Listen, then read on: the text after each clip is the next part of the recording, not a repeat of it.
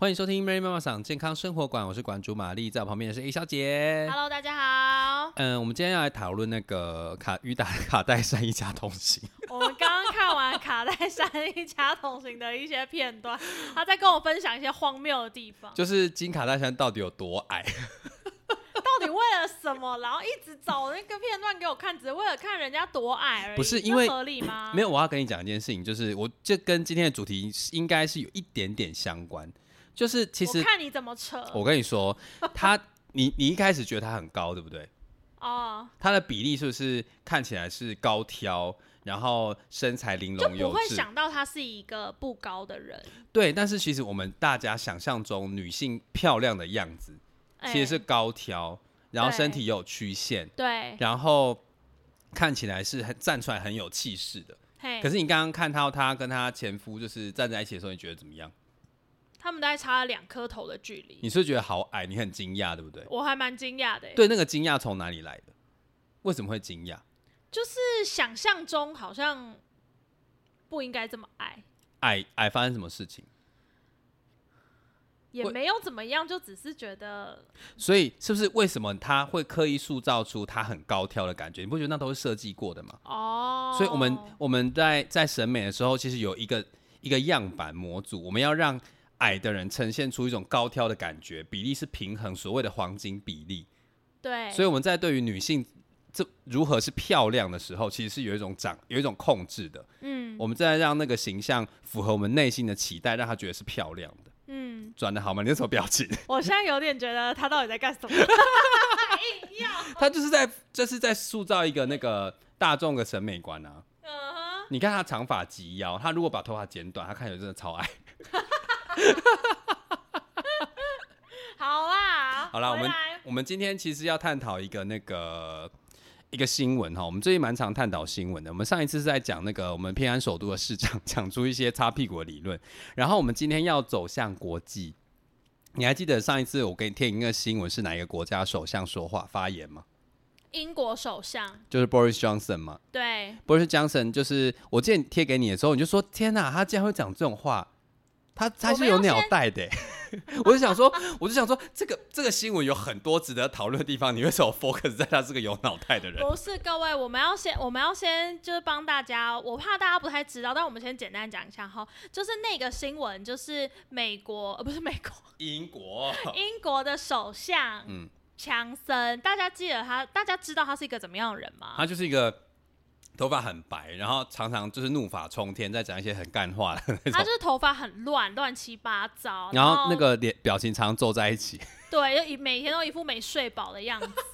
然后他最著名的一个东西就是大家记得英国脱欧的事情嘛，嗯，。对，然后就是他几乎是他主导这一切的，嗯因为他在英国首相，他在当英国首相之前，他就非常支持英国脱欧。那英国脱欧其实有很多他们的脉络跟背景因素啊，但是我觉得强森他一个很大的重点是他觉得英国不能仰赖欧洲，跟他觉得他会被欧洲其他国家拖累。嗯，所以其实英国他呃强森某种程度，他其实觉得英国比其他欧洲国家都还要有优势吧，对在经济啊什么之类的。对对对嗯，对对，然后他其实也不太想要，因为大家还记得前一两年很著名的一个新闻，就是有各种的难民涌入欧洲。对对对，然后他们英国也是几乎是拒绝，就是他们只开放非常非常少数的难民进欧洲。嗯，然后，呃，这又有很多他们接不接受难民，又有很多很多值得讨论的啦。但是你就会觉得，哦，这个男人好像就是一种他在操弄种族那个民族主义吧，之类的，嗯。对对对，所以他觉得，哦，英国就是比较其他欧洲国家优秀，好啊所以我们不可以厉害接收这么多外来的难民。对对对对对，然后呢，他那一则新闻，Mary 推给我那则新闻，我吓傻，因为那则新闻就是强森讲了一句话，强森就说呢，哦，如果普丁是个女人，她就不会发起俄乌战争哦了。，普丁是那个俄国的俄国的现在的元首，对，然后说普丁如果是个女人，她就不会发起乌俄战争的。我看到这新闻，我吓傻哎、大家知道我惊讶的原因是什么？第一个，这句话居然是强森讲出来的，因为这句话是正确的。以女性主义的角度来说，嗯嗯这句话是非常正确的。然后，居然有一个，居然是一个，我觉得一个操弄种族主义跟我觉得可能脑袋不太，是个直男脑的人啊，也可以这么说他的人这应该讲出来的。是没有个女性主义，呃，在他的形象里面，他不是一个女性主义者，却讲得出这种女性主义的相关的言论，而且他不是有说这就是 那个战争就是典型的有毒的男子气概的展现，对对对对对，就是大家如果好，我猜应该很少，但如果有念过一些女性主义跟父权相关的东西的人，你就会知道战争其实是非常难男生的东西。你怎你可以解释一下为什么战争是一个男性的非常男生的一个行动吗？呃，战争讲求的是什么？其实就是要赢嘛。嗯啊，讲输赢，然后战争讲求另外一个是什么？就是要侵略别人嘛。嗯，所以你大家想一想啊，要赢要侵略别人，通常这是比较男男性才会有的行为嘛。嗯，对不对？用那种抢夺啊、掠夺啊那种公开打仗的方式啊，宣示自己有多强了。对，展现自己有多厉害，我就是要赢。可是那个赢的背后其实是两败俱伤，所以那个其实是一个非常男性的东西。然后战争的另外一个背后，大家一定会知道嘛，战争你通常会歌颂谁？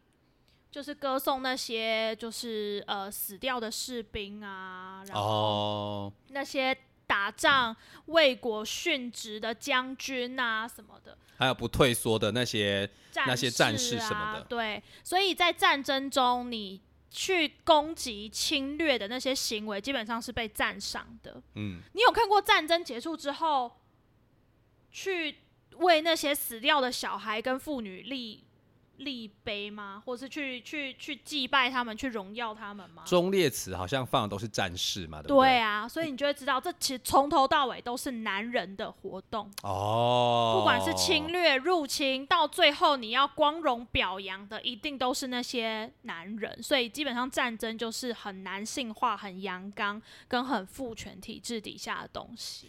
我之前看到这个新闻的时候，其实我有点吓一跳。我说：“哇，这么女、这么有性别意识的主题，叫做有毒的男子气概这件事情，它其实叫做 toxic masculinism 吧？对对对哇，我竟然念得出来！对，你居然念得出来，我也吓到。因为这么难的英文，居我在 我在做功课的时候，我还我还就是特别去找那个翻译，然后一查就有一个推荐一个那个心理应该是智商师的 podcast，它是英文的，然后我就我就把它听完了，然后我就想说，哇，这这个主题真的非常值得跟大家讨论，因为我们这个节目通常就在讨论一些女性主义啦，或者是情感的那个男女之间的情感表达，然后我就觉得，因为你。我们之前大部分都在讲你在聊天那个叫软体上遇到的挫折嘛，然后你就一你在私底下就是把男生骂成那样子，我想说这件事情非常值得被被拿出来讨论，是因为我一直有种觉，我一直觉得我好像可以在这个状况中同理那些男生，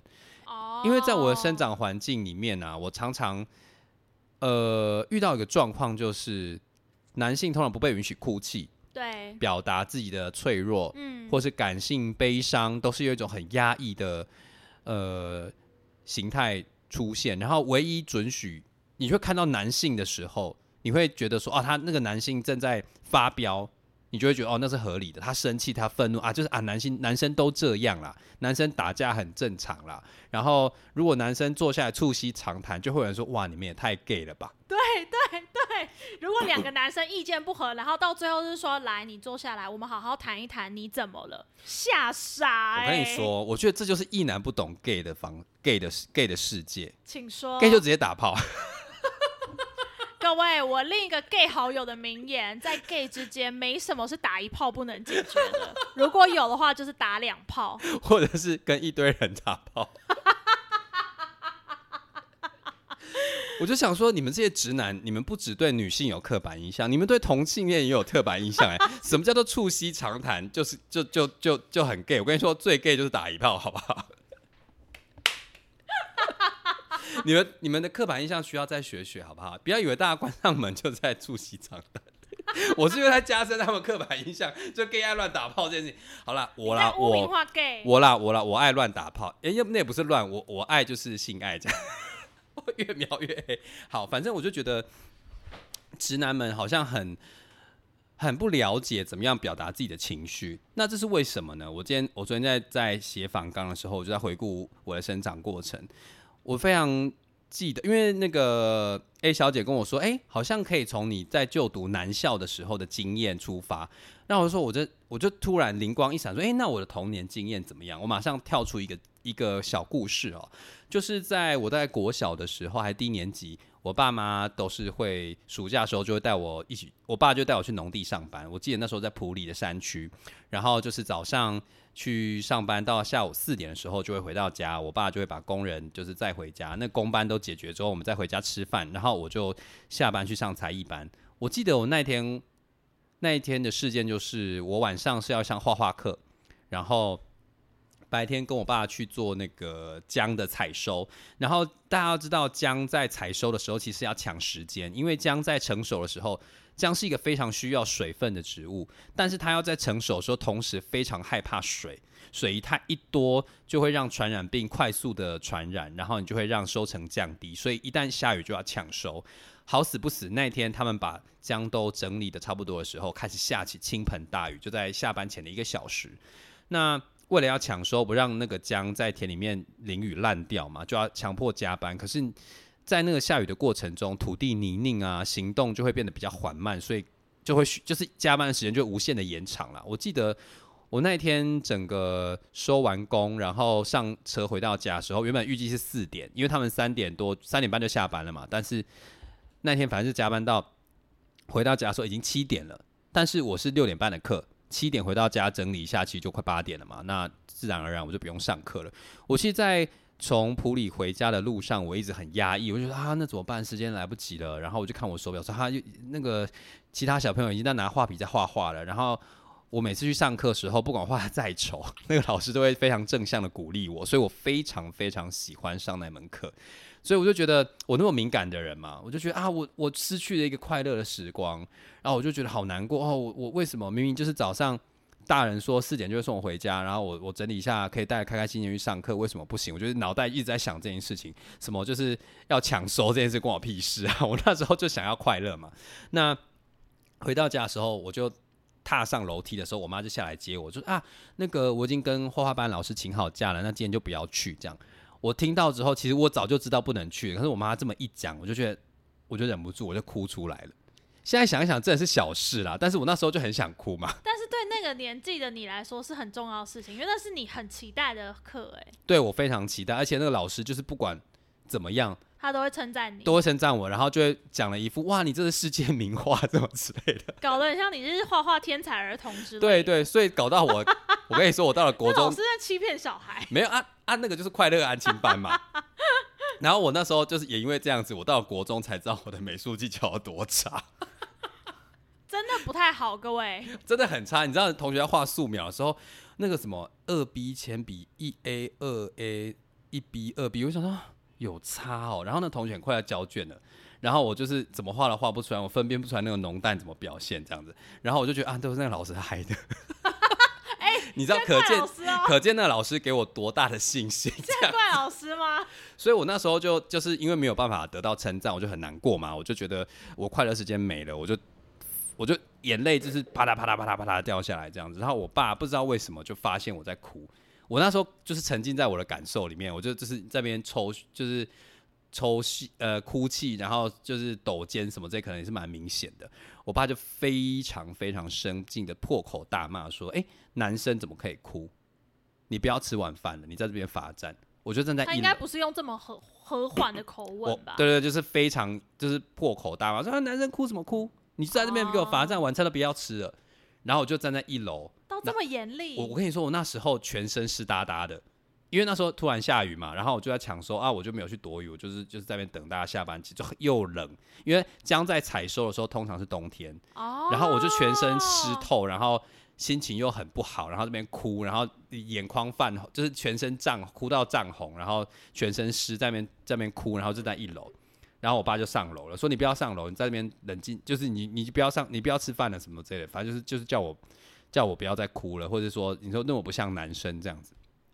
我那时候当然就是对我爸有很多怨怼嘛，那就是就是就是后话这样。那我当下唯一的感觉就是哦，我爸不喜欢男生哭，哦，我这样哭其实是不符合他的期待的。嗯，然后我就我现在就又回想说，哎、不对啊，我妹也是爱哭鬼、欸，就我妹遇到什么事也是哭啊，然后争啊、吵啊，表达自己的情绪那你。爸有曾经跟他讲过类似的没有，我我爸就是啊，好了，没事没事没事没事，哦啊，哭什么哭啊？好了好了好了好了好了，不要再哭了，不要再哭，好了好了好了，就这样安慰他。可是我一哭，我爸就会大发飙，因为他就会觉得男生不应该哭。嗯，可是我就在回想我们整个家族，呃，怎么样去形塑男生不该哭这件事情。嗯像我有一个，呃，我的大伯过世的时候，就是他有两个女儿，一个儿子嘛，跟我们跟我爸我们我爸这一房是一样的。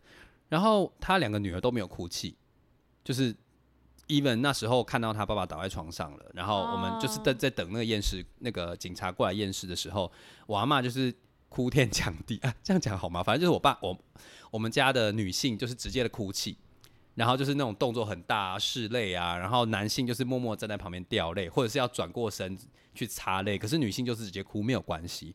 然后那两个那个表呃堂姐跟堂妹啊，没有掉一滴眼泪哦。然后事后大家就会说，爸爸都倒下去了，你们为什么不哭？嗯，为什么这么不孝？为什么这么冷血？嗯，然后可是我的，我记得我的堂哥也没有哭诶、哦，然后大家也没有去责难他们。我堂哥好像有滴几滴眼泪啦，就是但是不是那种很很传统那种嚎啕嚎啕大哭，那种。然后大家就就没有说为什么你没有像少女白琴一样哭出来，为什么没有跪在地上一样哭？你懂吗？就是他们就是假设女生应该要情感非常的的外显，然后痛哭这样，，对，然后男生你默默掉几滴泪，有意思意思有道，因为你也你也这样也是在表达孝心。哦你不哭代表你很有孝心，为什么？因为你在撑起这个家，这个你是男生嘛，你要撑起这个家计，你不可以在这时候崩溃，你还要冷静下来处理的后处理整个是家庭的后事，然后让这个家是稳定的。哦那女生就负责来表达情绪，所以在台湾的传统葬礼有个叫孝女白琴，你知对道吗？有有就是会专门请女生，然后哭得非常凄厉，从门口爬到有。对。以前我阿公过世，他们好像有花钱请，对对对，然后我们家也有，但是我记得那时候其他长辈过世的时候，也是女性的长辈趴在地上从从门口爬到那个棺木前面哭一会。假的？你们对啊，对是对，真的长辈，不是请人来哦。那时候有请人，然后长辈那个那个我们家的女性也有说我们可以，然后就爬过去哭。天哪我那时候想说，我我对不起哦，那个那个过世的那个长辈，对不起，我觉得那个蛮好玩的。我那时候好像也想要哭一下，我觉得哎、诶怎么可以演这一出，好好玩哦。好，讲回来，就是其实台湾的文化里面，其实就这个丧礼的过程，它其实是允许女性表达表达脆弱、表达难过的，而且甚至有专门的环节、专门的职业来去表达女性的脆弱。可是没有男性哦，对对，没有孝男、孝男什么俊男哦，有少女白情的，没有对，没有什么孝男什么少男。什么黄黄安哦，还是白白什么的，白俊男之类没有哦。所以，我们整个家族其实不断在复制男性不可以哭泣这件事情。然后我再回头看我们我们家的其他男生，哎、也差不多哎、我那个堂哥其实也不太哭，也不太表达自己的需求，也不太求救。然后男性哭泣是很正常的一件事情。然后有一个表弟，我觉得他更更夸张，他常常就会说，我就问他说：“ 按按啊，你最近还好吗？什么之类的？”啊，没事啦，啊啊，男生就这样啦，没关系啦。怎样啦？哦，对对对对，怎样啦？问不出来哦。他说：“啊，你就知道啊，就这样面对就好啦。面对个屁呀、对，要、面对什么？不知道，我也不知道怎么讲、他连问欸。题在哪里都不知道，哪有面对这件事情？啊，讲这个也没有用啦，就是这种诸如此类的话，所以常常 我的感受就是，我们家族的男性其实在面对问题的时候，通常倾向于忍耐，啊，直接然后到最后想办法解决。我觉得这是没有问题的，就是解决问题这个方面是一定要问到问题就是要解决嘛。可是忍耐的过程，其实它非常的压抑，嗯我看不出来他要怎么样去解决根本的问题？因为有时候其实是长辈施压，或是不当的要求，或者是不合理的期待嘛。那这其实是要跟长辈去 argue 的。对，但我们在跟我们在养育男性的时候，我们通常就会说你把问题解决就好了。对，可是那女性发生在哭泣啊，或者是难过、悲伤的时候，其实长辈是会跟他讨论的，说你怎么啦？哦，你不喜欢这个哦？哦，那那那我们要不要试试看别的？嗯可是我的我的成长过程就会是哭什么哭？嗯遇到就就做完就好啦，赶快做完，赶快就是赶快赶快就去休息，下课下班了，嗯，赶快解决，没有时间，你这样浪费我的时间之类的。我觉得你要不要先说说看，就是因为我们前面就是你讲的这一连串，你觉得对你的成长经验或你所观察到的男性来说，就是这样子的情感上的压抑带来的，不管是优点或缺点，可能会是什么？呃，我想象到的优点就是他们对于事情的解决非常的快速，哦，嗯但是有一个最大的问题是，他们不会去求救，是他们被期待说你要独立的把这个完成，对，但是我的女性的同辈们，他们就会很自然就说，那我去找谁谁谁帮我一起完成，那你跟我一起去好不好？哦，所以在完成完成事情的时候，你不会是孤单的。嗯然后，当然好的例子就是说啊，你自己把它完成，你整个整套的学习历程都是你自己的，你问题解决能力你很快就可以建立。但是人不是万能的啊，总有你没有办法解决的事情嘛。我想要举个例子，就是我某一个某一个某一个哥哥，他在遇到事情的时候，嗯我觉得大家就会不断资助他钱，给他钱，给他去完成他的梦想。哦但是当他资金出现问题，或是营运出现状况的时候，没有人知道。哦，就是他不会去跟长辈说啊，我遇到什么样问题了，然后或者是啊，我缺钱，然后是因为怎么样怎么样怎么样，你觉得我应该怎么样改变我的营业方向？所以他放不下，可能是自尊，可能是什么东西，他放不下，他没有办法去求救，或者是没有办法坦诚的去跟别人讨论说他遇到什么状况。对，通常都是独立独立解决，然后大家在关心他的时候，也是直接给他资源，而不是给建议。哦，哦或者是跟他说：“哎、你要不要跟我聊聊发生什么事情？”可是当问当大家会说你需不需要聊聊时，事情都已经很严重了。对，我就在想说，那个哥哥如果可以在投在生意，比如说遇到一些瓶颈的时候，提早求救，哦，那提早跟别人讨论，是不是就不会到最后已过得非常窄，哦以至于呃就是堂皇的把那个店收掉，而且都是他自己承受。后来我们也才知道说，他因为这件事情。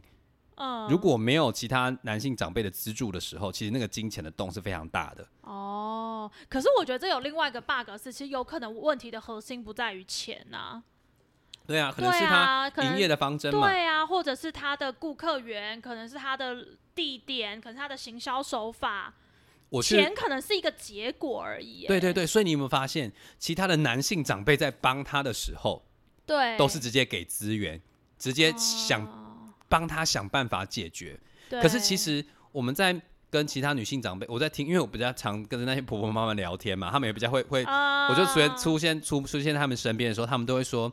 我觉得啊，他如果来问我的话，我会觉得他应该怎么样怎么样怎么样怎么样。不过他到最后都会加一句话说：“啊，不过他们男生的事他们自己解决就好了。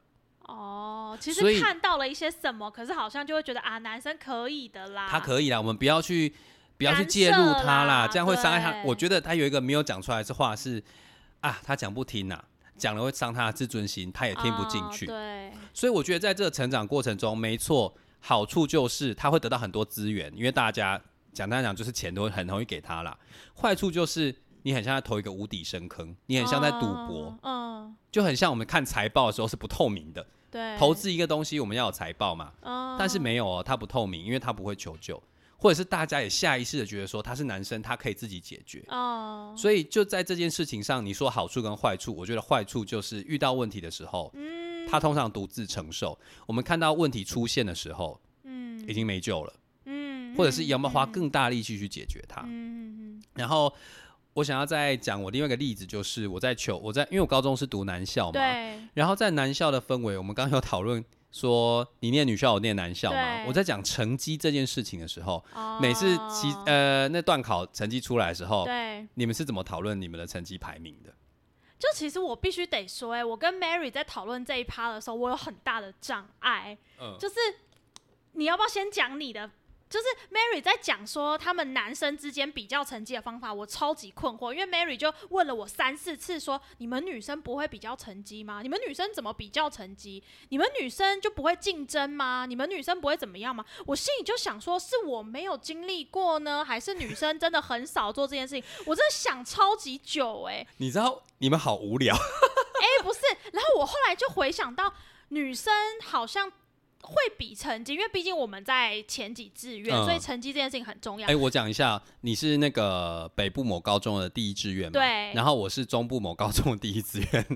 好，对，所以那个对在比较成绩这件事情是非常明显的，我觉得。对对，因为我们毕竟都是那个县市的第一志愿，所以我这样刚刚在问你说你们不会不会比较成绩，你跟我说还好吧，我我真的想超久、哎，你知道我们那时候怎么比较成绩吗？那时候不是都会嗯列一张成绩单出来吗？对对对对，然后每个人会有一张，或者是会有一张校对成绩表，嗯，然后就会有一个会有几个男生成绩表一出来的时候，因为通常都在班长那，一下课就去跑去班长的抽屉说：“啊、班长哪来哪来哪来哪来？”然后就说：“啊哈哈哈啊啊啊！你才第三哦，啊我也还好啦，我第一啦。啊你这什么成绩？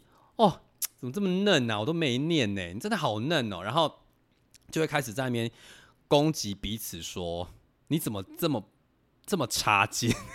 啊，然后然后就会真的好讨人厌哦，因为我在高中的时候成绩其实不是很好，嗯，然后我就很害怕他们看到我的成绩，然后后来我才发现，其实根本不用害怕，对，就是那些前几名的人他们在比而已，哦，前十名的那些会互相比较。他们，不会去骂，比如说，哎呦，你怎么第二十三名？他不会这样。然后或者是他们在谈论到某一些，比如说成绩比较差的朋友的时候，同学的时候，他就说那个没救了啦，哇，好那个狠哦！他说啊那个那个没救了啦，然后那个说没救的人。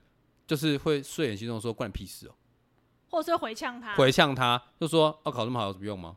啊，你还不是篮球打很差，有屁用？对他们就开始比较其他他们的强项这样子，哦然后那些都很强的人就会说 啊，有什么好吵的？啊，嫩就嫩，承认啊。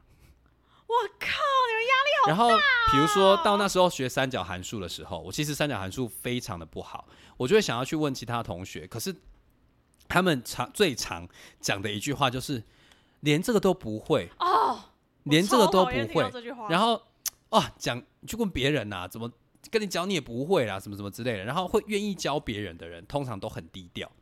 啊，他们其实就默默的告诉你怎么样怎么样怎么样，可是那些、嗯。那些声音比较大的人就会非常的压迫你的，用他很厉害，说你怎么这么不会，我我就很厉害啊啊你不会啦，你没救了啦，这种态度哦我就会觉得啊，我好像也不太能去向外求救，因为我一旦求救就会被羞辱。对，但我就在想说，那你们会吗？说实话不会耶。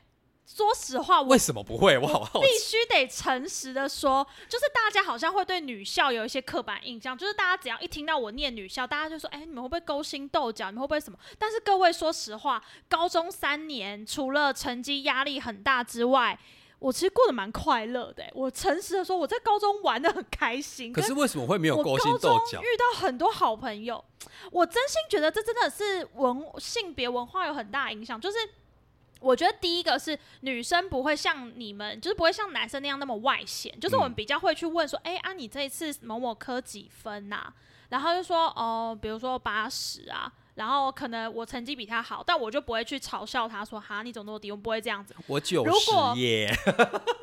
我觉得如果会这样讲，反而是很好的朋友，你会这样开玩笑。哦，但是就是我们不会去这样恶意的，就我觉得那个恶意并不会外显，所以有的时候你可能就是哦，知道他比你低分，你就会走掉。然后，但你不会想要用你的分数高拿在面前说我比你厉害，要来贬低你。我觉得有两种，就是有一种的女生，她如果真的想要做这件事情，她不会在这个人面前，她会去背后找别的同学说，哎、他才八十哎，哦，然后说，哎、啊你们几分？哎，我们所有人都比他高分呢。会这样，可是我必须得说，这种事情真的也不多。所以如果真的有发生这件事情，我听起来比较像是你们为了表，你们为了表面的和谐，你们不会把这个东西丢出来。但是男又或者又或者你去问分数，你可能只是想要满足一下自己的优越感，可是你并不会到要去羞辱别人，你知道吗？哦比较像是哦，我自己心里默默开心，说哦，我比他高分，可是。我可是我觉得对女生来说好像这样就够了，我不用到就是去羞辱别人说哈，哦哟你好低分哦，就是我们好像比较少会去到那样的程度，可能有一些女生哦有，但是毕竟我高中三年我没有遇到过、哎，所以我自己在讲光讲光讲成绩这件事情啊，我就觉得，嗯，跟你讨论，我觉得男生好糟糕啊，为什么一定要比出个高下？后来就是我觉得，我觉得这件事情真的就是回到前面你讲的有毒的男男子子气概概，，嗯，就是我觉得男子气概跟大家讲后，男子气概其实它就是一个父权体制底下的一个很核心的东西。嗯，然后男子气概讲的是什么？各位，如果讲到一个所谓男人，大家嗯。会想到什么词？鸡鸡很大，对，没错，性功能很好，对，然后一定要能够说勃起就勃起没起，错。不能阳痿。然后就是一定要提枪上阵，马上开始，然后不可以早泄。对，有没有发现嗯你就是要很、很阳刚或很什么？我觉得讲阳刚可能一般人比较不熟悉，但是你比如说你就是要很很有很有霸气呀、很有掌控感、啊，魄力呀、对，很有自信啊，说到就要做到啊，不会哭啦，遇到困难马上就知道怎么解决。对，然后脑袋很清楚，想法很清楚，逻辑很好，嗯然后遇到问题你要就是面不改色，马上想好解决策略，不能退缩，你就去做。嗯然后即使遇到困难，你也要告诉自己说：“我可以，我做得到。嗯，”好，这些东西，这些东西看起来很正向，对不对？但它其实背后带来的伤害是什么？就像刚刚 Mary 讲的，不会求救，然后跟一求救就被羞辱，对，跟你不能表达感情跟脆弱，因为表达感情跟脆弱其实也是某一种的求救方法。因为你就不是那个高高在上可以掌控一切的人了嘛。对，没错，所以我觉得男子气概，大家要想说，对我们这个整个，呃，我觉得台湾还是一个在追求阳刚文化的一个社会啦，所以你可以看到很多状况是男生肌肉练越练越大，然后我们崇拜的是那种果断，然后马上问题解决导向，然后我们不可以迟疑，或甚至是男性不可以哭泣。对，所以这种种的东西都在讲说，男生只有只有单一的面相，你不可以轻易的表达你自己的内心。没错，没错。然后我觉得更可怕的事情是，男性在表达情感的时候，很多男人会只用生气来表达所有的情绪。怎么说呢？他今天可能是难过，他可能是挫折，他可能是什么，可是他全部都用生气表达。我马上想到我爸，请说。就是刚刚我在讲哭泣这件事情的时候，其实我爸其实对我现在回想，其实是对我在哭泣、脆弱这件事，他感觉到是失望的。哦他并不是愤怒哦，不是单纯的愤怒，他是失望，这叫失落。哦，嗯，但是他其实如果当时可以跟我说：“哦，你在哭哦，是因为没有办法去上课吗？”但我觉得这是小事情啊，哦，哭完就算了，没有关系。嗯，但我爸其实，我我感觉到，其实我爸是很关心我的啊、其实我我包括我上礼拜确诊的时候，他也是打电话来问我说：“哎，有没有好一点？好不好？”他其实对儿子是非常关心的。可是他看到的是儿子在哭，一个男人没有男子气概，他其实是很失望的。他更害更深层的可能是害怕自己的儿子难以成大器，所以这个叫什么？这个叫做失落嘛。这个叫失望。按、我们正常表达失落、失望的时候是怎么样？绝对不是不是破口大骂。对啊，不会是生气。对，因为生气就是破坏嘛。但你对这个东西失望的时候，你其实是希望它转向一个好的。可是你怎么可能用用一一一一个那个劈柴刀，要刻一刻一尊美丽的那个花朵出来？你一定是要慢慢的去雕刻嘛。所以我爸那时候如果可以好好的跟我说，不是用愤怒来表达的时候，我现在就会觉得哦，我爸是个柔软，可以跟他谈事情的人。嗯，那我之后就不会遇到事情都会找我妈。好，哎、我觉得这马上带出了另一个我非常想讲的。刚刚就 Mary 马上提到的，就是大家讲哦，前面讲的那些男子气概有毒的男子气概，他前面带来的缺点就会是他无法求救、无法表达感情，嗯，表达感情或表达脆弱、表达需需要帮忙，就会被羞辱。带来的另外一个附带的影响就是，他会让人没有办法靠近他，跟他会。没有办法亲近别人，这是互相的。所以你看哦，当 Mary 的爸爸他是这样子用愤怒来表达东西，跟阻止男生表达感情的时候，Mary 有问题就去找妈妈，因为他知道爸爸不能找。对对对，对，然后另外一个状况就会是，因为在表达感情这件事情啊，大家会知道人类为什么有情绪吗？嗯其实你的每一个情绪都有功能哦。哦，怎么说？生气的功能是什么？其实生气最原始的功能是划清界限，踩好你要的点，然后跟把别人推开。就是你不要去被对方受到伤对方的伤害嘛。对，然后跟假设，比如说我什么时候会生气？别人偷我东西，我会不会生气？会会啊啊，因为他踩到我界限啦。然后我要叫他不准再做这件事情，所以我会表达生气。嗯所以生气的功能其实是把别人推开哦。嗯然后哭泣的功能是什么？求救啊，对，求救。跟你哭了，你难过了，其实别人是会靠近你的。然后跟因为小宝宝哭了，你要怎么办？就照顾他、啊。对啊，把他抱起来嘛，看他需要什么嘛。你是要换尿布，还是要喂奶，还是要干嘛嘛？嗯所以这些最原始的情绪其实都是有功能的、哦。快乐、开心的功能是什么？表达就是分享喜悦，对啊分享喜悦你也会拉近别人哦。所以大家有没有发现，一个很所谓很男人的人，他会哭吗？不会。他会可能会笑，可是会是那种很欢乐的开心大笑吗？哦，可能也比较。少。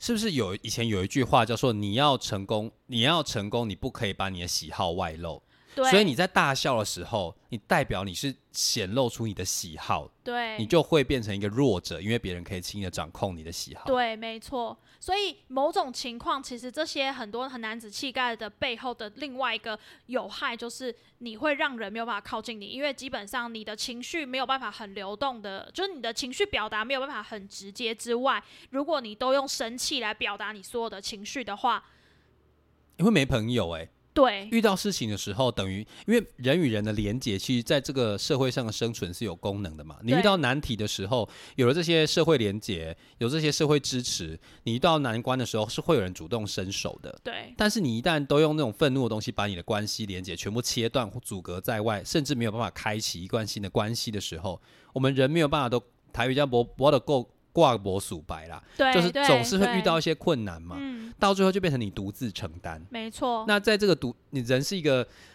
就是一个需要社交的动物嘛。那你全部都独自承担的时候，我就问一句话：你有多厉害？我们总是会老嘛，你我们干嘛开始威胁别人？没有我，因为我觉得很多人都不清楚，你要为自己的未来打算呐、哦，也是好，因为我最常哦，我最常听到的，呃，那些乡村长辈的故事就是，嗯，为什么我老公越老越越碎念，越老越爱管我？以前他就是都在外面工作啊，什么都好，然后现在开始要来管我，所以为什么你觉得？因为以前在外他要管他的工作，管他的员工，嗯，他想要再再度掌握他男人的掌控感，啊可是他退休了没事做啊，管谁？管他老婆啊。可是好现在可是现在的女性主义抬头嘛，很多的女生都被鼓励往外走，嗯。或者甚至是因为你常常不在家，其实很多的妈妈、很多的女性，其实在这个社会的支持网络非常的绵密，她可能有很多社区妇女团体，或者是她有她的姐妹淘，或是有一些同志的姐妹，可以带她出去摸其他的男没错人，没错，哎 去 gay bar 玩其他男人。哎，为什么要就是就是每天忙工作，然后性功能已经下降的那些老公，突然回来要摸我说，当然不要嘛，对不对？这是我乱加的啦。所以我觉得，为什么我们刚刚会讲说这个男子气概是有毒的？大家好像不要觉得说只有那种一天到晚就是在外面骂人啊，或是很很阳刚、很很就是掌控一切男人才会那些外表看起来没有怎么样，但是同样被这个文化所影响的男人们，回到家退休的时候，我觉得这是一个很大的问题。你们常常会把你的小孩往外推，没错，老了之后没有跟小孩有连结，然后跟自己的太太也不亲。还好你们那个年代大部分人都被婚姻框架绑住，不然他很长就是被离婚，哦然后越来越没有社会支持网络。所以我觉得在这个问题之下，我觉得男性是非常非常需要从这个男子气概的阳光文化里面看清楚自己受了什么影响。嗯，那如果女生不断的往前啦，男生一直被往后推的时候，我会觉得这也是一个社会结构很大的问题啦。希望就可以发起达尔文效应。你说把男人淘那些男子气概淘汰掉吗？不是啦，我觉得前面讲的这些啊，大家应该可以上网查到很多数据来证实。就是我跟 Mary 有提到一个，就是大家知道自杀通报啊，女生的量。嗯，我已经有点忘记那个倍数了，但我印象中自杀通报女生是比男生多的。嗯，可是你知道真的自杀成功死掉的，你说成功率吗？对，自杀成功就是过世的男生比女生多。哦，我记得那个倍数是非常悬殊的，那个倍数其实蛮惊人的，但是 就是每就是详细的我们刚刚没有去查，但我印象中是这样，所以这会反映了一个问题，就会是当遇到问题真的卡关卡死无法解决的时候，我。我觉得那有很多，就是男生自杀成功率很高这件事情背后有太多因素了。其中的几个可能，第一个就是他们可能真的比较少求救，嗯，又或者他们求救了，但身边是没有资源的。对，那个资源指的不一定会是实质的资源哦，不是说你想想看，就是真的单纯。因为就是单一原因自杀人其实很少，人会自杀的原因通常就是综合因素底下的，所以他那个去求救没有资源，可能是没有人跟他讨论，没有人陪他，或者是根本没有人听他讲话，他讲出来可能又只会被羞辱。然后就会到最后就直接说，哎，这么简单的事情有什么好想的啦？哎，你干嘛就是这种事情要心情不好啊？啊，男生就是遇到事情就解决，就吞一下嘛，忍一下就过啦。对你又不是女人，女人才需要这些情绪上的什么微博之类的，所以我觉得那个背后的反应，那个背后的效应，其实还有一块的负面影响是这个。我就在想说，那我们刚刚一直在讲说男生会有这种状况嘛？那我想要讨论一下，就是你觉得男生是不是其实无时无刻都在害怕，害怕自己失去那个男子气概？对，我觉得这会回到我其实一直在犹豫，到底要跟大家讲多少，就是关于父权体制底下的这些东西。我试着讲讲看哦，大家听得懂就听，听不懂就听不懂的话，你也给我听。就其实大家讲，我们就一直在讲父权体制这件事情。父权体制，我们前面有哪一 part 讲到，就会是父权体制讲的就是这个社会是以男性为主的在运作的。嗯，然后为诶、这个怎么说以男性为主呢？大家讲哦，我今天讲一个男人很自律，很很呃不会随意的哭泣，然后所有事情都可以自己完成，然后而且他可能是一个呃很认真、很努力，然后他做事情也都会负责任的，就是把它做完。但是听起来是全部都是正向的词？对。所以你有没有发现，诶，形容这些很阳刚的特质的词都是正向的。嗯好，如果我反过来形容一个女生哦，她很温柔哦，她其实呃讲到一些事情，她还蛮容易会哭的啊，她开心的时候也会很开心，然后但是她有的时候可能诶情绪起伏比较大一点，或情绪起伏比较多一点哦，她蛮常打电话跟朋友聊天啊，然后或是诉苦的，大家听完会觉得这是很正向的一个女生吗？好像我自己觉得好像我就是这样啊。就我的意思是说，在形容那些很男生很阳刚的词都是很正向的，然后你就一个分数表一直往上跳，哇，这个好棒，对对对这个好棒，然后跟很多骂人的话都是跟女生有关啊、泼妇骂街。对呀、然后你想想看，那些强奸的那几个字是不是都有女字旁？对对对，对呀、然后干这件事情其实也是从男性的角度去骂去。对女生所做的性行为叫做干啊，所以哦也是以男性为主的啊。然后你知道，像很多欧美的用语哦，像那种骂女生那种荡妇啊或什么用语，其实在美国英语的古代，那些词是去形容很神圣的女人。哦，真的，你回去查那些词原文的希腊意思，到后面才会变成是骂女生很犯贱、很泼妇，就是什么 slut、horse 这一类的。但其实它早期是形容那些，比如说有巫术、很神圣、会神力的女性，是用那个词的。哦所以其实你有没有发现，父权文化这件事情、父权体制这件事情，其实基本上是目前现在所有人类的状态，并不是只有台湾。哦，OK，所以最明显，你看反映在文字啊、文化上这些东西。所以我觉得父权体制的背后的另外一个重点就会是，呃，大家不会讲父权体制只有贬低女生，父权体制大家 Mary 前面有讲到，男生跟男生之间也会用那种贬低呀、羞辱的方式啊，压制对方。对，要展现我很厉害。所以这是什么？其实那个核心就叫做控制。我要控制这哦些比我低下的人，然后那个控制就会分阶级，然后分出来说我比较优越，我比较厉害。然后控制有什么好处？我就可以得到我想要的资源呢、我可以得哦，到我想要的东西呀、嗯，对不对？但是到你知道控制的另一个反面的东西，就叫做恐惧。你控制的越多，你会害怕的越多。为什么？你控制越多，表示你拥有越多。你就失去了。你在失去那个控制权利的时候，你失去的也越多。没错。所以大家为什么对于金钱、对于权力会一个无止境的追逐？然后大家应该看很多连续剧或很多那种那种政治剧或什么剧都会看到嘛，就是在那些权力顶端的人，他反而是最害怕掉下来的人。哦，所以就是这样，所以权力控制的背后其实是恐惧，那个恐惧会促促使你一直去追逐控制，所以很多男人很需要这一些控制感。那控制的一个背后就会是我就是要贬低别人嘛，别人比我低下，我就拥有控制感啦。可是，在他们这些行为的时候，你都觉得他是无所畏惧的耶。对，他等于是用这些压抑别人的手段来掩掩盖自己的害怕，没错，对，因为他们、恐怖哎。因为男生不会直接表达情绪啊，嗯，因为一一旦表达，你就表把自己的脆弱、拿自己的恐惧拿出来了嘛，你就会被别的男人压过去了。对，所以那个控制别人，你要这么控制的背后一个原因，是因为你很害怕被控制。唉，好，这一些都讲得有点多哈，但我很希望大家可以听得懂。我尽量已经用很白话的那个方式来分析，就是为什么这些父权体制跟这些男性的互动，甚至男性对于女性的互动会长这样。我真的觉得那些男人啊，你们都去当零号试试看。我跟你说，有时候被控制是蛮好玩的。我跟你说，有时候你感觉像是在被控制，其实你们在控制他们了。我不知道你们听不听得懂。哎、这是控制的最高境界。你觉得你被控制，但其实你在控制别人。因为你在控制别人的需求嘛。哦，对，别人对你展示，别人的掌控欲展现的程度，其实掌握在你的身上。哦，你要不要给，跟你要给多少？然后你给多少，我表现出多快乐。哦，你懂吗哦，所以，男人们，你们最当零号试试看。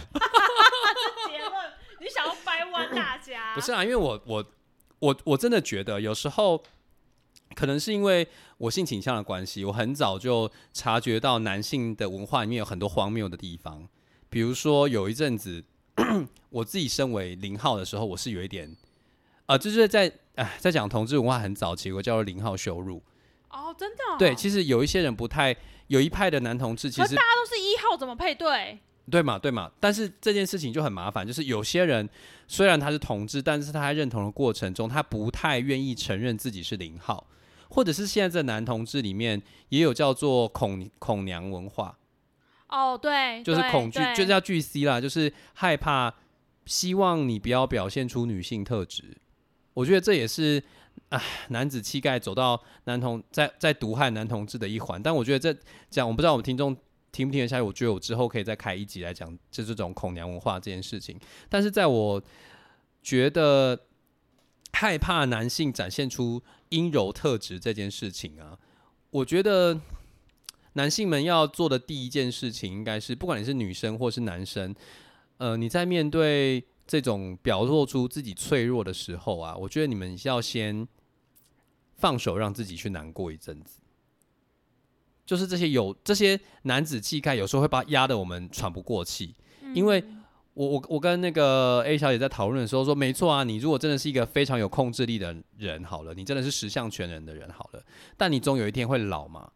我们的人控制的能力是有极限的，我们总是会遇到困难，所以如果我们无时无刻的把自己盯到一个电力最最满的时候，表现出自己是最亮的那一颗灯泡的时候，其实你那个那个，你总有一天要需要换灯芯的嘛。对，你总有一天会老嘛，你总有一天需要别人的帮忙，所以我觉得要趁早练习，去感受一下自己的脆弱是什么。然后我觉得这个练习的过程是非常漫长的。然后我跟 A 小姐讨论说，我想要给男性一些建议的时候，她就把我打住，她说：“你你说什么？我觉得有三三句话可以开始练习。哦，对，因为刚刚 Mary 在讲这件事情，我觉得就是去体验那个脆弱真的非常重要。但我自己对于呃，大家各位知道吗？就听起来你就知道，我跟非常多异性恋男性，就是那些哦，我不要臭意骂脏话男，哎、你帮我讲出来了。我跟那些臭意男们聊很多，然后我印象最深刻的是有一个男生哦，嗯我觉得我只是用跟我一般会跟朋友聊天的方式跟他聊天，嗯就比如说我通常一般跟朋友聊天的方式就是，哎、朋友跟我讲什么事情，我可能就去问他说，哎、那你发生这件事情啊，你现在觉得怎么样？嗯，或者是哎、啊，你发生这件事情，可是你以前怎样怎样啊，你现在又不一样啊，啊你我觉得你你最大的改变是什么之类的，可能就我有点职业病啊，但是我通常跟朋友聊天，我就会去问他发生的事情，然后这些事情对他的影响、他的想法、感受，或是他的改变可能会是什么，我通常就会这样子聊，然后我一样跟那个男生这样聊哦，然后但是你知道聊了大概一两个礼拜之后，那个男生居然跟我说。我觉得你是我这辈子第一个最靠近我内心的人。我心里想说，我靠，他几岁啊？他四十多了，哇，你四十几岁了，白活了。对我傻爆眼呢、然后我就想说，你知道，就是这样子的话题对我来说是中等哦，不到嗯深，可是也不是真的很浅，就大概就是浅偏中，嗯可是不到深哦。然后我就想说，跟别人普通这样聊，我也很常这样跟同事聊啊。嗯，然后那个男生这样聊，他就觉得我靠近他内心、欸，我觉得他很他其实很需要帮忙哎、就是他四十几年来，你用这些简单的技巧就让他觉得很靠近的。那我，我不敢相信他的生活到底是就是经历了多少困难呐、啊。你就不知道他前面到底怎么活过来的、欸，他也蛮勇敢的，我觉得。他也蛮厉害的、欸，是不是？对啊，他他你你之前的生活多险恶，你可以来信吗？如果你有在听的话，我好想知道。我的意思是说，我觉得对于很多男生来说，可能光是那种我们所谓女生一般的聊天，或是聊的稍微多一点点的，对他们来说，可能都已经算是触碰到他们的情感跟内心了。更何况是要求他们感受情绪，感受情绪，我觉得这对他们来说太遥远了。我觉得要一步一步来。我觉得你刚刚讲的那三句话的练哦，习，对，非常非常的适合入门。我觉得请大家第一个开始就是你要常常跟你身边的人说请、谢谢、对不起。这听起来超简单，对不对？很像国小很像是幼稚种园老师在教 在教的课程，你怎么会把这个拿下来？你来告诉我为什么要这三句话？我真的很惊讶。好来，各位，我觉得这三句话听起来很简单，可是我觉得有一件事情，我觉得这三句话的第一个事情是要求男生你要重视对方。怎么说？我觉得这听起来很怪，就是我觉得很多男生啊，就是呃呃比较只注重自己。然后你不会想到身边的人，嗯，为什么会这样？我觉得这不是很多男生的错，可能有很多女生会这样。就是为什么会这样子？其实我觉得那个跟那个前面我们讲的控制有关，因为你要控制别人嘛，对不对？相对的，你控制别人的人一定是我以我自己为主、啊，对，以我的需求为主啊。别人我要别人怎么做，因为他们要满足我的需求啊。所以我觉得你要先说请、谢谢跟对不起的第一件事情是，你要开始去重视你身边的人，把你身边的人当成一个有感情、有想法的人。嗯哼，所以你要先开始说这句话，因为你说请，代表是你要请别人帮你，就对方对你做这些事不是理所当然的。对。然后你要说谢谢，也同样的道理。然后跟哦对不起也是同样的道理嘛，表示你对对方可能做了一些让他不开心或受伤的事呃，我想要问一个问题哦，嘿，那我不要说这些话，我就送礼物给你就好了。不行，为什么不可以？就是我觉得男生太习惯用物质的东西了。就是我没有说送东西不好，我也很爱，请送我房子跟车子，谢谢。你不是说三亿可以买你的女买断你的女性主义？可以，但是我的意思是说，你不能只有这个方法。我今天很想跟他说谢谢，我也送他东西；我很想跟他说对不起，我也送他东西。然后我想请他帮忙，我也送他东西。嗯我想表达爱，我也送他东西。我觉得对不起他，我也送他东西。然后你什么都不说，你就是一直送，一直送，一直送，一直送，一直送。然后再感觉好像你是个物品，你是用买来的，对不对？对啊，然后我觉得大家就会就说哦，嗯、我就不习惯用讲的，好了，你拿东西就好了啦。我觉得，啊，我我觉得这是一个方法没错，可是你这辈子都这样，我觉得这会有很多出现很多问题哦。第一个，要么你的另一半很懂你，知道你今天送的这个礼物是谢谢，知道你隔天送的那个礼物是对不起，知道然后非常能接受这个方法。然后不然，我觉得这很容易会被人家当做就会是你现在是觉得你买了一个蛋糕就可以解决我们今天早上的争吵是吗？你觉得你买了一个什么机器？你买了一只手表？你买了一个电脑给我？你觉得我们就是你对我做的对不起的事情就可以一笔勾销了是吗？很容易就变成这样哎、因为送东西就是一个单一的动作，但是其实常常会有冲突的时候，其实是两个人的观念、价值在做抗衡对立嘛。所以，如果你都是用物质的东西交换的时候，你没有用请、对不起、谢谢当做开头的时候，你就失去了这个对话的功能。对，然后跟我觉得这个另外一个变相的是你在逃避。对，没错。对，因为我就觉得好了，我今天就对不起他嘛，然后我就送个东西，就表达我有我有对不起，好就结束了。而且男生也常常会抱怨说：“哦，我已经送他包包了，我已经请他吃大餐了，他为什么还在生气？”我在想说啊，你就没有把问题的核心给解决。对那女生或者是你的另外一半就会觉得，好，我吃完这顿饭，你已经让我气消了，但是我内心就会知道下一次还会再发生。没错，因为你没有去问面对这个问题。所以我觉得你刚刚说请对不起，呃、谢谢对不起啊，我自己在反省啦。我跟我男朋友在相处的时候，请谢谢很好说，嗯，但对不起，我觉得我也依我来说，我也很难去开口，因为一旦说对不起，就是要认错、低，头，然后把自己的脆弱展现出来。对，我真的不懂我在。我在在那个当下，我到底在想什么？但是我在讲出对不起的时候，我真的内心会有一道屏障，非常难以跨出去。嗯，因为我真的从小非常非常少看见我身边的男性在说对不起。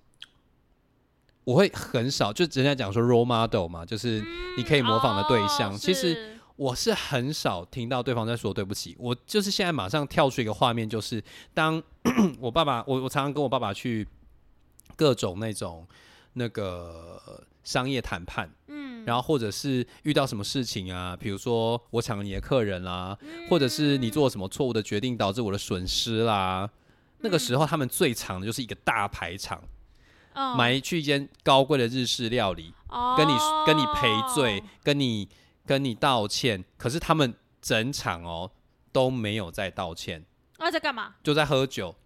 啊，就说啊，这件事情哦就让它过去啦。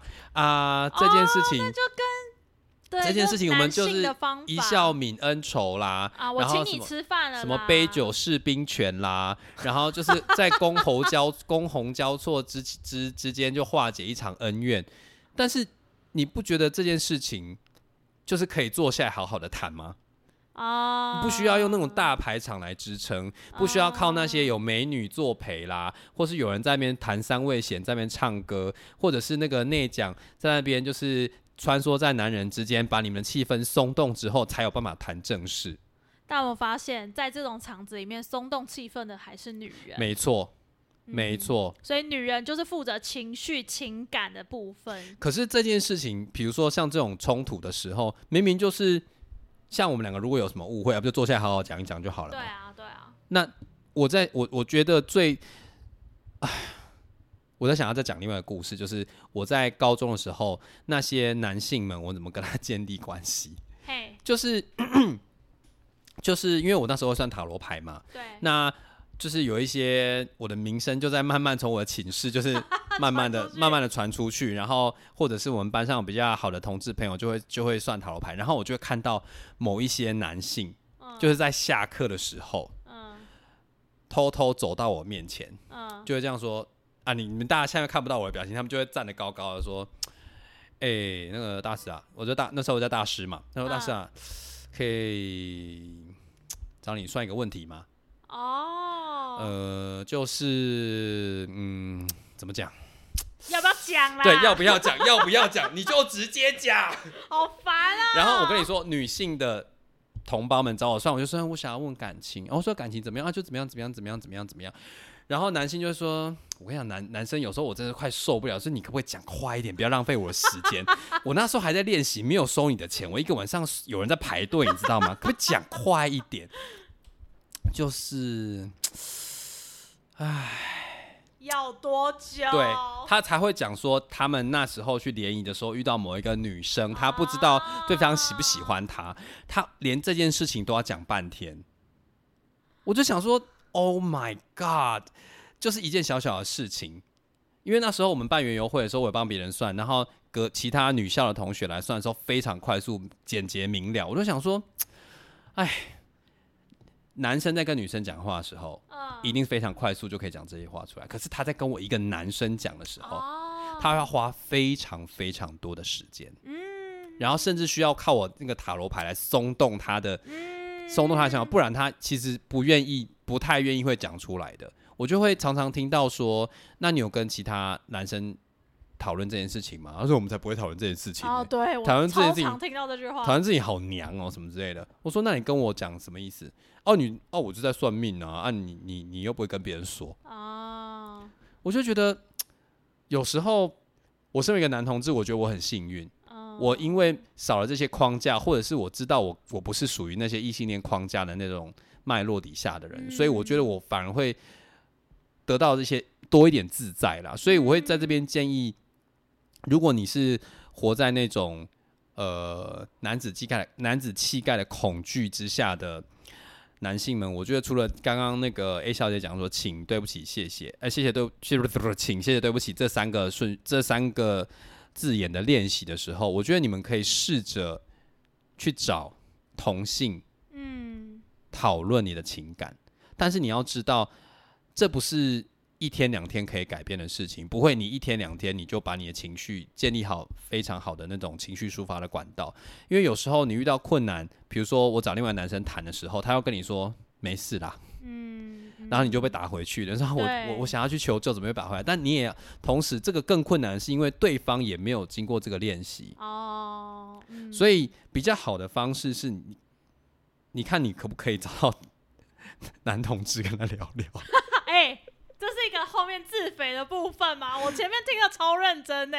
但是你如果来找我的话，我会先看你帅不帅。不是啊，我在讲这件事情，是因为我觉得男同志其实多多少少他们经营在那个阳刚文化之下，可是他们又多了一些跳出这些异性恋的思维。对对，他们那种控制对方的那种那种思维又没有像男性这么强，他们又同时在这个文化底下浸泡过，所以他们有时候会更懂得你卡在什么点。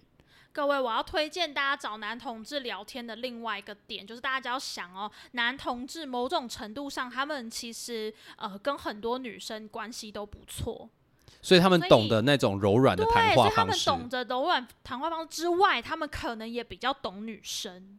哦，他们会蛮知道女生在想什么的，所以如果你觉得你有一些情感问题，然后你觉得你不好跟女生讨论，或者是你又找不到男生跟你讨论，其实你可以去问问看男同志。对，一方面就是练习你那个就是表达你想要说的话的另一个过程，另外一个状态是有一些男同志，他们其实有很多姐妹们。他们其实蛮了解女生的，所以他又可以依照男生的方式跟你聊，又可以给你建议说，哎，那其实女生通常是怎么想的？所以你有没有发现，为什么是同志这件事情？嗯，因为他其实跨越了这些异性恋那种性别对立的藩篱。对对，我觉得所以，我觉得大部分的男性啊，或是甚至是女性，有时候也要知道说，我们的性别的气质。应该说，这整个社会框架的确有它的道理存在，对。但是其实这个背后也限制了很多个人的情绪发展，没错。就像你刚刚讲那些，不要讲说，刚刚你讲那个自杀率好了，嗯。就像我讲的，我们家光在我们家庭那种亲情的展现，就被这个男子气概的那种文化所阻挡嘛。我爸也因为这样子，就失去了跟他儿子比较好。我我相信他有一天，因我不知道了，我不知道，我在我在假设，说不定我爸也会觉得说啊，他跟他儿子好像没有建立很好的那种亲密的关系，他可能有一天就会就会开始后悔，或者是大家都会想说啊，爸爸都跟女儿比较好，对，因为他男性在面对女性的时候，其实你们其实是可以软化的。我觉得那个点就在于，他们知道他们表达脆弱的时候，女生通常不会笑他们，女生会听他们讲话。那我们可不可以依着这个脉络，也在这整个社会，让男性跟男性在相处的时候，对对，不要只想着竞争压迫。当然，你们要竞争要压迫对方，是你们在商场的时候 OK 嘛？但你们在建立正常的人际关系的时候，可不可以也让自己软化一点，自己更有弹性一点？我觉得我很理解你们内心的害怕了，因为我也曾经在那个害那那种那种文文化里面浸泡过。那种害怕是你很害怕，你只要说说说错一句话，你就会惹来非议，惹来辱骂，惹来羞辱。纵使对方你可以感觉得到对方是在开玩笑，但是其实你内心也是脆弱的。我觉得。我觉得我想要说另外一个可能性，就是我觉得有一些男生啊，会用这种方式，啊，好啦，不要想太多，好，没事啊，没事，哎，喝啦，喝啦，哈。我觉得会有这样的状况的另外一个可能，就是其有一个可能像 Mary 讲的那种恐惧，但我觉得另外一个可能性是，听这些话的男生，他也不知道该怎么去处理对方有情感情绪的时候。我说实在的，嗯，我觉得纵使我是男同志，我我比起女生来说。我最在于安慰会哭的人，对我也不像女生这么敏感哦，因为我受训的时间比你们短很多。嗯，对对，你懂我的意思吗？对对嘛，所以我我毕竟我其实我很懂那种不知所措的感觉。对，我很想要给你一个答案，说啊，你就这么做就好了啦。嗯啊，你不要再哭了，我我看了我也好焦虑，我我不知所措。然后我你比如说你在哭，对，一个男生在哭，失恋很常打电话给他哭。你还好了，我现在还好了。我是在讲我以前啊，我以前也是觉得说啊，我是不是要给建议啊，啊，会不知道啊，你就是做错什么事情啦，啊，没关系啦，过一下子就好了啦。嗯好了好了，不要哭了，不要哭，我们就只讲只只挤得出不要哭不要哭这件事情。我觉得啊，我觉得这就会回到前面 Mary 讲的，就是你能不能停在那个情绪。有的时候不是只有你自己的情绪，当别人有情绪的时候，你能不能停在那个情绪？但我猜这个世界上可能百分之五六十以上的人都不行，不管男生女生。嗯，我觉得男生可能相对更多，但我猜不能停在情绪的女生应该也不少。嗯，没错。可是比例上可能还是有差。那我教大家一个最简单的方法，就是第一个，你绝对不要想要快速的解决这一切。这非常难，我觉得你光是可光是可以做到这一点，你就已经赢，不是赢了，你就完成百分之八十，解决一半了。对对对，没错。所以你不要想着你要赶快结束这一切，所以他哭，你不要想着他哭十分钟就可以解决，不行。你要想他爱哭多久，你就要让他哭多久。没错，没错。或者是他心情不好，你就是让他讲，然后你的回应方法很简单哦，你就只要说啊，是哦，哈，好啦，好啦，那就这样啦，好啦，哦，是哦，哦哦哦，好啊，好。好啊，你绝对不要讲出就说什么好啦，不要哭啦，没事啦，喝啦，然后转移话题，你千万不要做这些事情。我觉得先从一句话练习，忍住说不要哭这件事情。哦，可以。你先把说不要哭，不要，你先忍住。可是很多男生在你面前讲话根本不会哭啊，但是他如果只是跟你讲说，哎，我心情不好啊，啊怎样啦？哦，如果是那种不没有到，因为我猜男生跟男生之间应该很少哭。如果是那样子的话，大家我教大家的回应方式，你就是听他讲就好了。所以你的回应就可以说：“哦，是哦，啊，然后嘞，那你怎么想？哈啊，真的哦，你就只要这样回应就好。”就是把自己变八卦婆哎之类的，对对对对对对，类似这样的概念，对对对对对对对。好了，我不要讲八卦婆，我觉得有一些男生说啊，八卦婆，我这样是不是很三八？我告诉你，多一点点关心。多挖一点点他的想法，对，或者对，多挖一点点就好。你那时候在想什么？对，你那时候不是说你怎么会这样想？你说你那时候在想什么？对对，哇，你这样想怎么会这样？这样子，你你不要用指责的，你用好奇的口吻去问对方，或者是你在表达你自己的时候，你也试着慢慢的把那种武断的口吻把它软化，慢慢释放出自己的。自己的情绪，我觉得是非常非常困难，因为有时候，比如说你有事情找别人问的时候，你如果现在已经四十岁或三十岁了，你要去找一个同性去诉苦的时候，你会发现说，我找不到字眼。嗯我今天被分手了，我今天失业，我今天面试被被面试官就是，或者我今天被客人就是泼了一一一整天的气这样子，我会突然不知道用什么字眼去形容我今天的心情，我只会说我今天心情不好。对。那你就直接说我今天心情好差哦。对。你试着把这个情绪直接讲出来，那你慢慢在扩展你表达的那个情绪的字眼，你会发现说，我每讲出一句话，我那心里的负担会慢慢的减轻。嗯，你会你慢慢表达脆弱的同时，你也会觉得说啊，这世界上表达脆弱并并不是这么可怕的事情。所以慎选你表达的对象以及你表达的字眼是很重要的。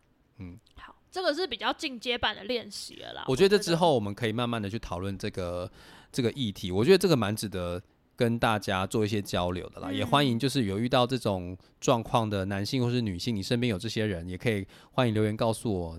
你在这个生活中遇到哪一些说不出口的脆弱啦，或是遇到男子气概的时候，不管你是你是被男子气概毒害，或者是你也可以觉得你从男子气概中获益啊，我觉得也可以跟我们讨论看看。对啊，对啊，这的确是可以让人快速的解决很很多问题。我觉得是是这个社会形成这个文化一定有它的逻辑跟道理啦，但也不是不能批判，也不是不能去跟他讨论这样子。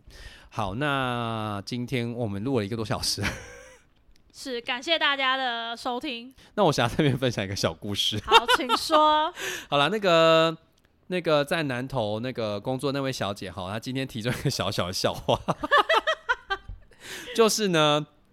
我跟那个朋，我跟另外一个那个同学朋友在聊天的时候，他他常常听我们节目，会给我们一些回馈嘛。他就他跟我说：“哎，你今天一定要把我这个小故事在节目上面讲。”我说：“怎么样？”他说：“嗯，这个故事非常适合你们节目的格调。”我说：“怎样？是有什么新三色的东西吗？”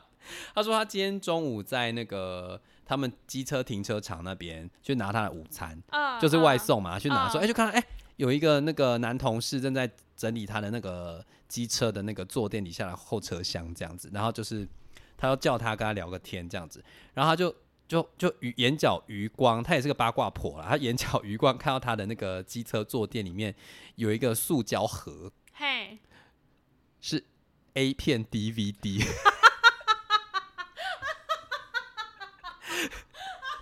不是哎，我问你，你笑这么大声什么意思？什么年代了啦？他是用买的还是用租的？现在还有 A 片 DVD 你知道吗？我我问他说：“哎，那你有仔细看那个封面是什么吗？”他说：“那个是学生服，水手服这样。”他知道世界上有一种东西叫做网络吗？对啊，哎，现在还有谁在看实体 A 片呢？你买你会买实体 CD 吗？我我应该。高中、国中之后就没有买过了吧？我跟你说，我男朋友还会买实体的 CD，但是我我唯一想象得到的就是他真的很爱那个 AV 女优，他想要收藏。可是这是唯一的可能性。我觉得好糗，两个糗点，一个是你还在看 DVD，第二个是你的 A 片也藏好，怎么会？大中午的，用个纸袋装吧，就像女生去买卫生棉会装纸袋，男生去买 A 片 DVD 不应该装个纸袋？没有，我觉得卫生棉露出来完全没有问题。A 片露出来很糗，而且而且还是 DVD。但是我跟你说，如果我去买情趣用品，我也是会拿出来给你看了。烦，我不想看。好啦，我我们我我就是，如果那个听众啊，你是那个 你是那个车厢没关那个 A 片露出来那个，你可以告诉我番号吗？我可以，我蛮好奇，是有是这么好看到你会去买实体？我真想不到其他可能性，因为我知道有一些人现在会买 CD，因为他想要收藏。对啦对啦，就跟就跟还是有人在买黑胶唱片一样啊。所以我唯一想到可能性就是，有什么可能性他要去买？没有，我觉得 A 片不可耻。我我也觉得 A 片不可耻，我只觉得 DVD，DVD 好怪哦。不是，你要更惊讶的是，他家还有播放器。哎，你家还有播放器吗？你的电脑还有播放器吗？我的电脑没有，要另外买外接的那一种。现在的电脑几乎都没有 DVD 的那个了。好想聊跟他聊天哦，好想知道，好想知道他他的电脑是怎么行啊？哎，你看我这台笔电也没有 DVD 播放器啊。可是好像桌垫应该好像也还有，好像有些桌垫已经已经要加购才有了。哦哈，OK。因为我今天早上在看该看片的时候，我就只有网络。我不想知道你看了什么。好，我们今天话题到这边，然后我我那个记录还在，你要看吗？我我不要，那个蛮大的、谢谢大家，然后欢迎大家就是订阅我们，然后如果想要懂内的话，可以懂内给 Mary，然后希望大家大家就是把你的 A 片收好，不然真的好糗。好啦，谢谢各位今天的收听，谢谢拜拜。大家，拜拜。